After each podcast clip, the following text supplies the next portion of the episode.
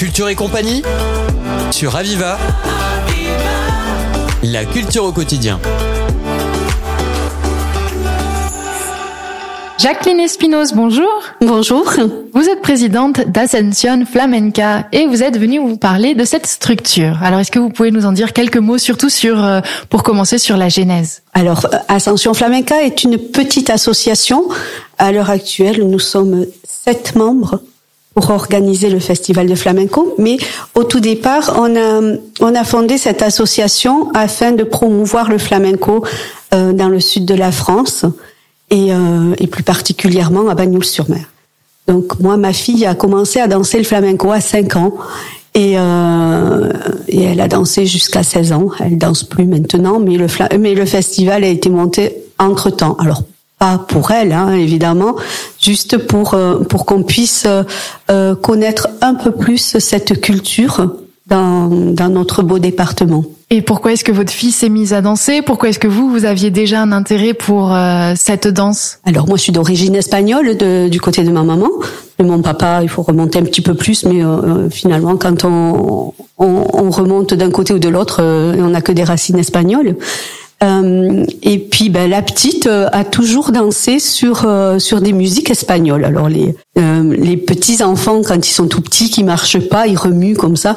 Et la première musique sur laquelle elle a dansé, c'était une sévillane qui passait à la radio comme ça. Et et du coup bon ça nous a fait rigoler. Et puis ben, elle, elle, a continué à, à s'amuser sur les musiques espagnoles. Il y avait des cours de danse sévillane à Bagnous. Du coup on l'a inscrite. Et c'était la petite mascotte parce qu'elle était très petite pour danser le flamenco.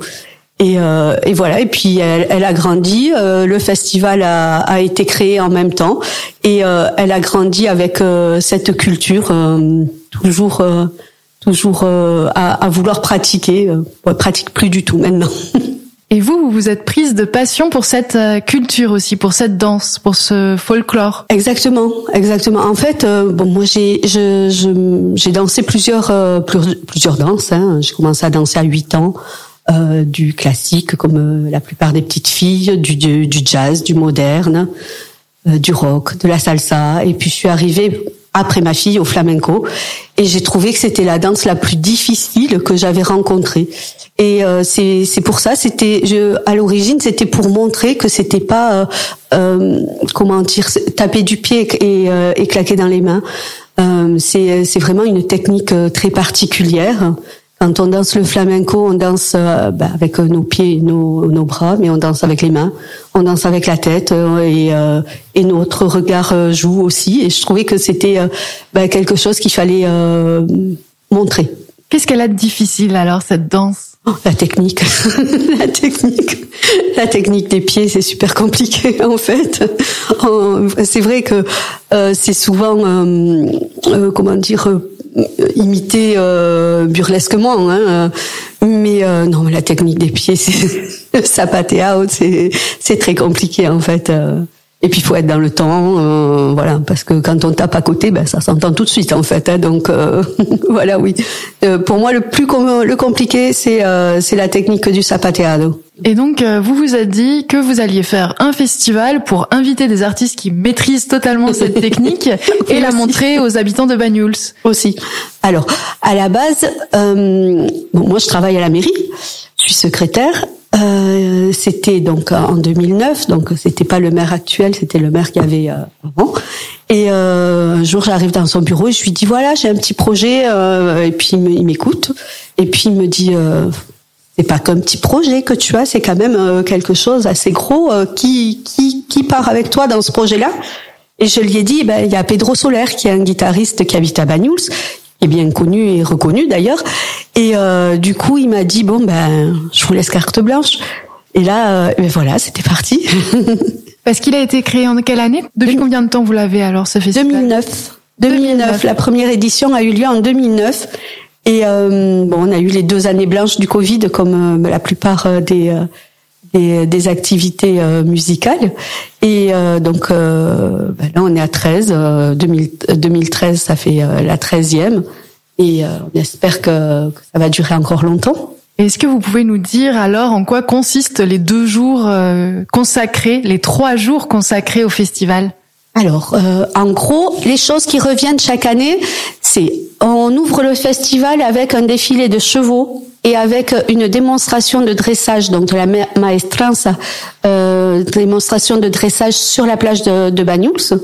Donc pareil, c'est dans un, un, lieu un petit peu atypique puisque euh, la plage n'est pas ouverte aux animaux en temps euh, ordinaire. Donc là, on a une quinzaine de chevaux sur la plage qui font des exhibitions. Euh, après, s'ensuit toujours euh, l'ouverture officielle sur la place du, village avec un groupe, un groupe d'une belle qualité. Hein, et puis ensuite, euh, il y a des déambulations, il y a, il y a plusieurs choses. Et les points phares, ce sont les deux spectacles du vendredi soir et du samedi soir. En fait, sur trois jours, on a entre 12 et 15 spectacles. Donc petit, grand, euh, dedans, dehors, gratuit. Euh, et comme on est à Bagnouls, on tient à faire aussi des, euh, des spectacles dans les caves. Donc il y a des petits spectacles dans les, dans les caves de, de. Donc en fait, le festival, il ne se concentre pas du tout seulement sur la danse. Il y a tout un aspect autre, davantage sur la culture sur la culture. Et puis bon, le, flamenco, c'est de la danse, c'est du chant, c'est de la guitare, c'est du cajon, c'est des percussions, euh, c'est les mains, c'est euh, c'est beaucoup de choses en fait. Euh, les palmas, les palmas sont des sont des percussions naturelles en fait. Hein, qu'on fait naturellement et que voilà et, et du coup comme comme on a on a envie de, montrer aussi euh, le côté folklorique. On, a à cœur de, de, faire des choses qui se font en Espagne, et les choses qui se font euh, pendant euh, la Feria de Abril, donc les chevaux, les les déambulations de danse et de chant. Voilà, donc ça. Puis c'est très c'est très visuel, c'est très coloré le flamenco. Donc surtout pendant les fêtes, donc euh, les euh, les belles robes, les, euh, les fleurs dans les cheveux, les grosses boucles d'oreilles pour les dames, les chapeaux pour les messieurs, c'est fantastique en fait. Est-ce que les personnes qui viennent assister à ce festival se prêtent au jeu également? Alors certains oui, certains oui. c'est moi moi j'ai toujours plaisir de voir les les, les, les personnes arriver au spectacle avec une petite touche de euh, espagnol, une petite fleur, les boucles d'oreilles ou, même les gens euh, qui portent le costume, euh, les belles robes. donc ça, ça, ouais, moi, ça me fait, ça me touche beaucoup en fait. Et donc on a à cœur dans l'association d'être toujours, toujours habillé, coiffé et d'avoir toujours quelque chose sur le, un attrait avec le, le flamenco. Et même quand euh, quand on fait à manger, puisqu'on fait des tapas aussi pendant les deux soirées, euh, mes collègues qui sont euh, qui font à manger, puisque moi je fais pas, je fais pas tout, euh, je leur fais mettre le petit tablier à poids. Et comment est-ce que ça se passe alors euh, pour l'organisation Vous êtes une équipe de bénévoles qui prenait en charge l'organisation du festival de A à Z? Complètement. Donc nous sommes que sept. Hein. Donc euh, cette fille, cette femme, et euh, voilà, c'est peu. Alors euh, souvent on, manque, on manque de bras, mais on fait tout. Alors on fait, on, fait de la, la, bon, alors la programmation. Donc là c'est moi qui m'en occupe.